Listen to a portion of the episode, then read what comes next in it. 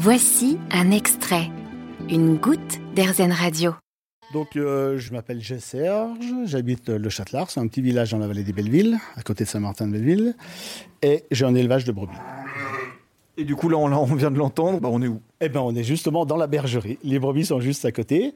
Et tu vois, regarde, en plus, elles sont super sympas parce qu'en fait, là, elles attendent, elles voudraient un câlin. Quoi. Donc, elles nous attendent.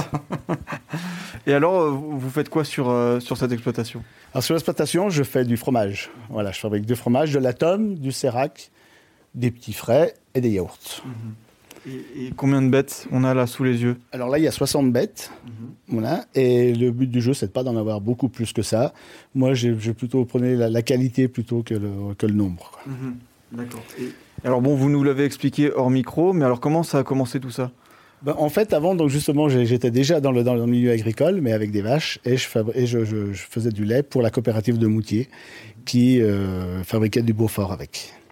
Et puis un jour, je me suis dit quand même, euh, moi, ça me suffit pas. Enfin, ça me suffit pas, ça n'avait rien à voir avec l'argent. Hein, ça me suffit pas. Dans, dans l'esprit, le, le travail n'était pas, était pas terminé, et je me suis dit, voilà, je vais changer.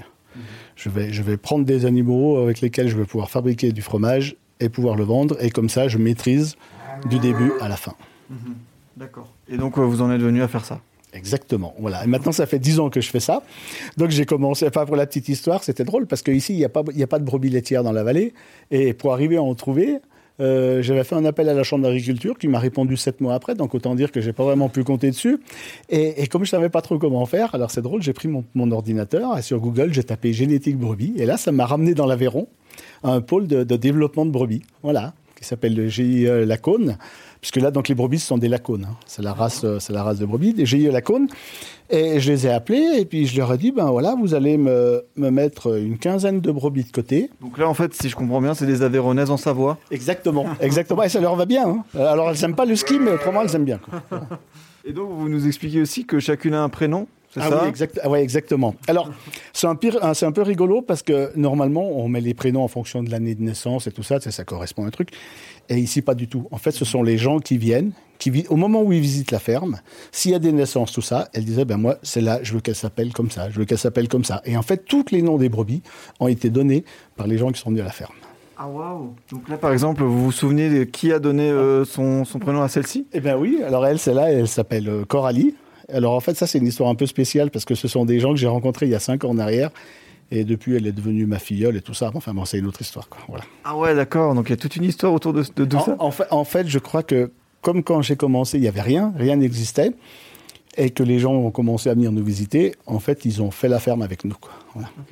Donc vous, les, vous allez les, les sortir euh, Là- de, temps en, de temps en temps? Alors là, en fait, l'hiver, elles sortent pas du tout. hein. Elles ont été rentrées euh, début novembre.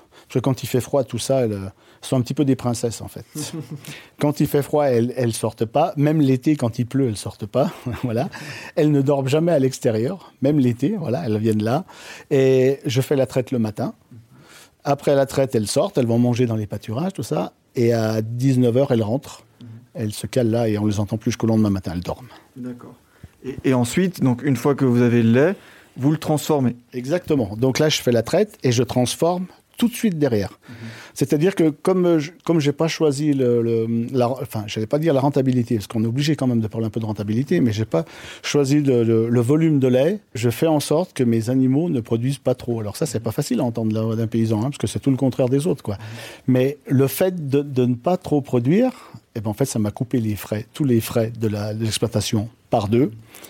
Grâce à ça, ben voilà, j'arrive plus ou moins à sortir un salaire. Et c'est surtout que j'ai pu passer en monotraite. C'est-à-dire que les brebis, elles passent à la traite que le matin.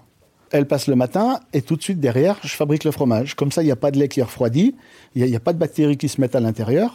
Et, voilà, il n'y a, pas à réchauffer le lait. Parce qu'en fait, il n'y a rien de pire que de faire la traite le soir, prendre le lait, le mettre dans un tank, refroidir toute la nuit, et puis le reprendre le matin, le réchauffer pour pouvoir l'utiliser. Je trouve ça un peu dommage. Et comme je leur demande pas de faire beaucoup de lait, elles, sans problème, elles peuvent tenir ça dans leur mamelle toute la journée. Et elles ont l'air heureuses, hein Regarde, Ah bah oui, non, non, mais on l'a, vu. Ouais, ça, se- ça se voit pas, mais en fait, elles, elles attendent qu'une chose, c'est que voilà, c'est qu'on vienne leur faire un câlin. C'est rigolo. hein. Est-ce qu'il y a des adaptations par rapport à vos troupeaux, par parce qu'on est en montagne Est-ce qu'il y a certaines choses qu'on fait différemment qu'un éleveur qui, par exemple, ferait la même chose, mais en, pleine ben, la, seule différence, hein, c'est les conditions climatiques, c'est la neige. Voilà. Mmh. En fait, moi, je ne les sors pas quand il pleut, c'est pour la simple raison que comme je ne veux pas avoir à les soigner, pour pas avoir à les soigner, il ne faut pas qu'elles tombent malades. Et pour pas qu'elle tombe malade, il faut pas qu'elle soit au courant d'air, il faut pas qu'elle soit à l'humidité. Et puis il y a le stress qui joue énormément dans un troupeau, voilà. Donc il faut qu'elle soit zen, comme ça. Quoi. Et vous aussi, du coup? Ouais. ah ben oui, ça va avec. Hein. Ah ben, de toutes les façons, on peut pas tricher avec les animaux. On n'a pas le droit d'arriver en colère parce qu'elle s'en rend compte tout de suite. Hein. Si on rentre le soir en colère, là, il n'y en a pas une qui passe à la traite. Hein. Et, du coup, bah voilà, le laboratoire de transformation, là, il est juste derrière. Voilà, il est juste à côté. Et comment on fait euh, du fromage et des yaourts Il n'y a, rien de plus facile que ça à faire du fromage. Bah, des yaourts, c'est des, euh, des, ferments qu'on mélange avec du lait à une certaine température et on met dans des yaourtières. Hein. Ça, tout le monde peut faire ça chez eux sans problème. Hein. À partir du moment où on n'a pas acheté le lait en supermarché quand même. Hein. Parce que, enfin bon, je sais pas grand chose contre les supermarchés, mais si on connaît quelqu'un qui a une petite ferme à côté de chez chez soi, je crois que c'est bien d'aller en chercher à la ferme et, et de faire ses yaourts. Voilà, parce qu'en plus, honnêtement, le yaourt, c'est un des meilleurs produits pour les, probiotiques, pour, le, pour, notre santé. Hein. C'est hyper important parce qu'on en manque vraiment avec toute la nourriture qu'on a. Et il suffit qu'on soit un peu malade, ben justement, on prend des antibiotiques et ça nous enlève toute la flore intestinale. Et le, coût du yaourt, c'est vraiment quelque... En fait, tous les produits fermentés sont extraordinaires. Mm-hmm. Voilà. Donc, moi, je, fais la trade, je fais la, tome. La tome, c'est simple. On, on, chauffe à 33 degrés, entre 32 et 33 degrés. Alors, je dis ça, mais je n'ai pas de thermomètre. Donc, c'est un peu, j'allais dire, c'est un peu au pif. voilà, je chauffe à gros à 32-33 degrés. Après, je mets de la présure. La présure, on la, présure, c'est simplement une, euh, des molécules qu'on retrouve à l'intérieur de, l'estomac du veau. Et, c'est un truc qui déstructure le lait, en fait. Voilà. Au lieu qu'il reste liquide, comme il reste normalement, ça, ça, fout un peu le beans à l'intérieur du lait. Et du coup, oups, il se caille. Et en 20-25 minutes, il est caillé. Et après, on prend, on, on brasse ça, en forme des petits grains, en réchauffant à 37-38 degrés. Et on laisse reposer 5 minutes. Toute cette partie retombe au fond. La matière sèche retombe au fond. Et on récupère, on met dans les moules et c'est terminé. C'est simple. Aussi simple que ça. C'est aussi simple que ça. Et plus c'est simple, meilleur c'est. Ah bah oui, bah justement, euh, ces, produits-là, vous les proposez où? Alors c'est proposé dans, les restaurants de la vallée ou dans quelques magasins, pas beaucoup des magasins, tu vois, pas, pas parce qu'ils veulent pas, mais parce que après c'est pareil, c'est une petite production, j'en ai pas beaucoup, et surtout en vente, c'est, donc c'est tout en vente directe et beaucoup euh, à la ferme. Les gens viennent à la ferme.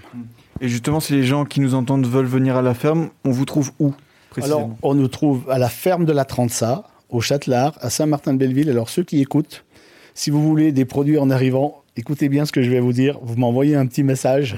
Autrement, vous n'aurez rien en arrivant. Parce que les gens ont compris qu'à force de venir, comme il n'y avait pas de stock, ils envoient un message un mois ou deux avant. Et quand ils arrivent, ils ont leurs produits. D'accord. Donc euh, réserver, ça c'est le conseil de. Ah, ouais. Ouais, ouais, Alors avec, avec un coup de chance, on peut arriver à trouver quelque chose, mais euh, souvent c'est dommage, quoi. Voilà, on n'en trouve pas. bon, bah, en tout cas, merci de nous avoir montré tout ça. Bah, c'est avec plaisir, hein. c'est bien. Vous avez aimé ce podcast Erzen Vous allez adorer Erzen Radio en direct. Pour nous écouter, téléchargez l'appli Erzen ou rendez-vous sur erzen.fr.